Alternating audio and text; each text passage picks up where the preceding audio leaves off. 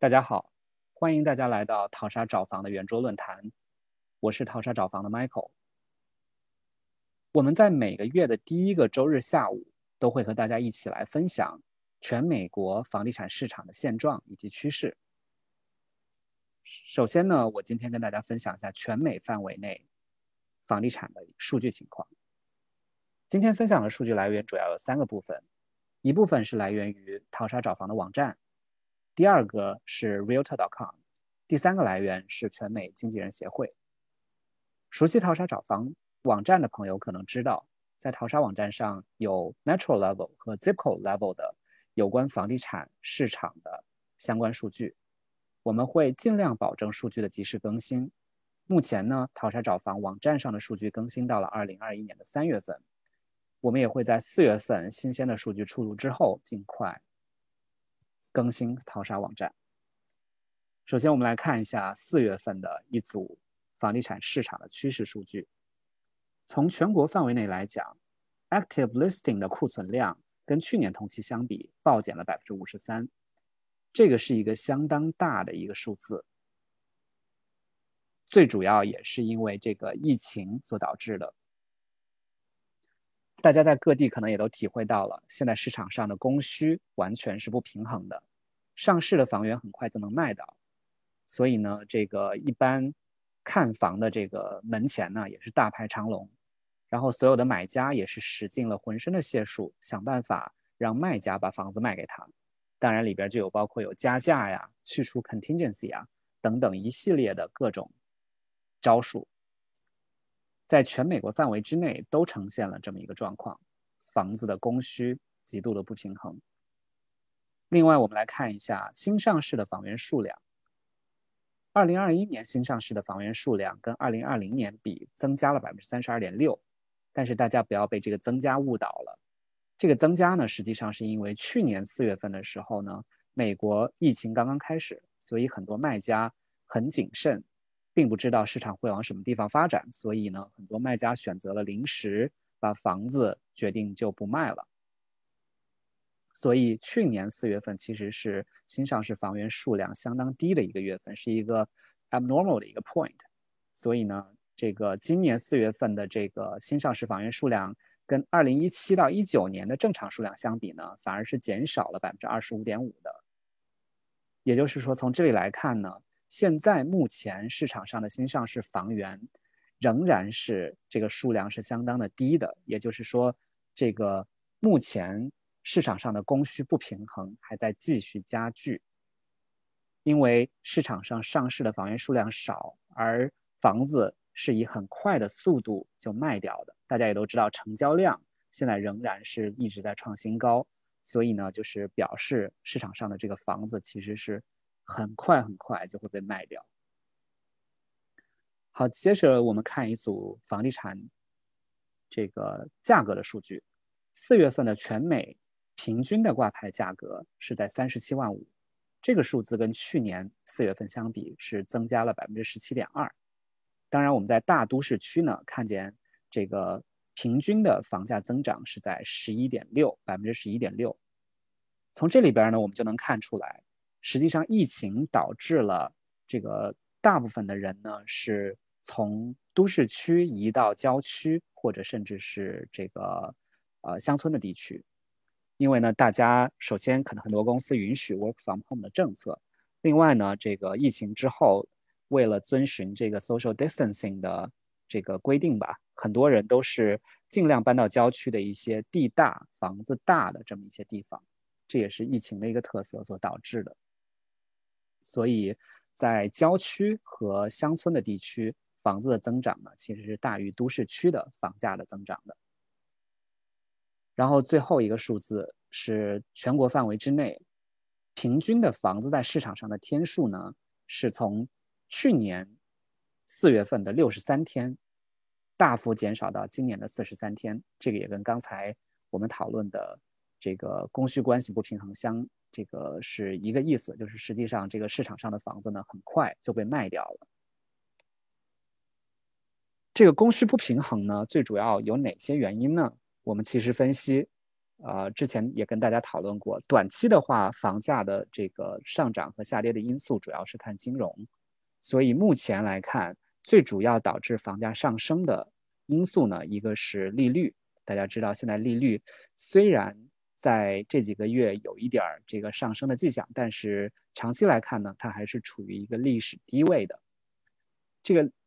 利率的低呢，导致更多的人。买房的成本其实是降低了，所以从这个角度来讲呢，这个 demand 其实是会因为利率的这个一直处于一个低位而加强的。另外一个呢，我们看现在的购买力，也就是现在市场上的钱的情况，大家也都知道，政府是在不停的出这个呃 stimulus package 的各种政策，也是有一系列的量化宽松。我们看广义货币供应量 M2 的数据呢，实际上现在市场上的。现在的广义货币供应量比一年前疫情刚刚开始的时候是增加了百分之二十五。换句话说，也就是如果你的钱放在银行里不动的话呢，其实是会贬值了百分之二十五，跟疫情前相比。所以从这个角度来讲呢，很多人现在买房子的目的都是为了把钱放在能够抵御通胀的一些资产里，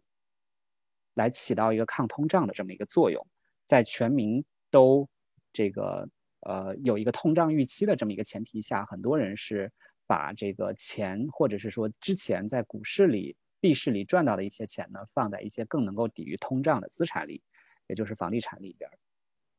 呃，刚才说到短期的这个房价的因素的影响啊，长期来讲呢，我们肯定是还是需要看人口的。呃，当然就是这个可能跟这个全美国的这个区域。就有关系了，就是我们知道全美国其实都是，呃，人口在呈现一个南移的一个状态，就是也就是 Sun Belt 这个区域呢，美国的南方相对来讲呢，其实是有越来越多的人口的移入，呃，在这一次疫情当中呢，其实也是体现出来，在很多的南部城市，它的这个房价的涨幅呢，其实超过了东西海岸。然后中期呢，房价的影响其实牵涉到了几个因素，就有包括这个政策和土地相关的因素。当然，这些里边呢，就有一些相对来讲不确定的这么因素。我们之后在呃这个房价的预测的那个阶段，我们再来讨论。好，首先这个我们看完了这一组数据之后呢，我们来讲一讲美国的各个区域。刚才有谈到啊。呃，南部地区呢，相对来讲，它的这个 active listing 的 count，实际上今年跟去年同期相比，在全美国的四个区域里边，它是减少的最多的。所以呢，这个也表示美国的南部地区相对来讲，这个市场的竞争激烈程度会更大一些。然后从这个 medium listing price 呢，我们其实看这个西部仍然是保持了最高的一个增幅，百分之十五点二。也就是说呢，在这个西部地区，像加州、Oregon，包括这个呃华盛顿州等等的一些 Metro area 呢，它的这个呃平均的这个价格其实是比去年增加了百分之十五左右的。当然，在全美美国范围之内，这个东北地区和中西部地区所有的地方都是呈现了 listing 的一个快速的下降，以及这个。Medium price 的一个快速的增长，各个城市之间呢，我们挑选了一些，呃，相对来讲这个价格增长比较快的一些区域，这里边有包括像 Austin，它的这个增幅呢，实际上是在全美国范围之内都是最高的，它的 medium listing price 今年的四月份跟去年四月份相比呢，是增加了百分之四十点六，而其他的一些城市呢。包括洛杉矶，洛杉矶的都市区，它是这个今年跟去年的这个 listing price 相比增加了百分之二十三点六。然后 Riverside、San Bernardino 这个 metro 呢，增加了百分之二十二。Phoenix 增加了百分之二十一点九。然后像亚特兰大这些区域呢，增加了百分之二十点七。其他呢，还有像达拉斯、Raleigh。Sacramento、San Diego、San Francisco、Seattle、Tampa 等等地区呢，都是呈现了一个这个挂牌价格的快速增长。好，我们刚才说了，这个实际上，呃，市场呢是呈现了一个供需关系的极度不平衡。那么可能会有些人说，之后这个价格会接着往下涨呢，还是说它涨到一定的程度是会往下跌呢？首先啊，就是市场冷却需要的时间呢，是会是有一个过程的，而并不是说，呃，这个目前很多 buyer 还在市场上，它就能马上消化掉。所以从这个角度来讲呢，市场在短期的范围之内，由于金融政策刚才提到低利率和这个市场上钱的这个因素的影响呢，上升的这个趋势应该是还会持续。只是说在中期来讲呢，由于像政府的一些政策方面的内容呢，有可能会导致市场的这个呃变化。当然，这一点呢，呃，在各地的情况也都不完全一样。比如说，受疫情相对来讲比较大的一些地区，比如说你看到它的现在的这个失业率啊等等，可能如果还是处于一个高位，或者是说它现在的呃所谓的我们这个付不起贷款的这些人如果在增加。这些地区呢，相对来讲，它之后可能承受的风险也会更加大一点，因为目前呢，政府还是呃有这种这个 moratorium foreclosure 的这么一个政策，呃，实际上就是说付不起房贷呢，政府是可以提供 forbearance，而且现在呢，目前是不允许 foreclosure 的，所以其实在各地来讲呢，就是现在相对这个呃。如果是说这些数据，我们看 delinquency rate 相对比较高，或者是说这些地区它的这个失业率目前还是处于一个比较高位的话呢，这些地区可能要投资的话，就是需要比较小心一点。然后呢，这个除了二手房之外，还有一个新房的一个特点呢，是可能大家也都知道，目前的这个建材。价格的上涨是十分明显的，所以从这个打角度来讲呢，很多新房的建商他都并不把这个他自己的房子卖给投资人，所以呢，呃，从这个角度来讲，二手房的供应和新房的供应相对来讲都是比较受限制的。再加上其实，呃，在现在这个年代，千禧一代对于房子的需求，以及这个之后，呃，疫苗普及以后啊，经济的重启以及就业机会的这些复苏。都会使得房子的需求方增加，而刚才说到，在这个房子的供应量上呢，目前其实还是属于一个很紧缺的这么一个状况，所以呢，在短期内市场上还是会呈现一个上涨的过程，但是在中期可能会出现分化，有一些市场呢相对来讲它会比较稳定，然后另外一些市场，呃，有可能会因为这个疫情的影响的工作呀，这个当地的一些。这个经济状况啊，等等，可能会出现一些呃市场上的调整。好，接下来呢，我们再看一组，呃，在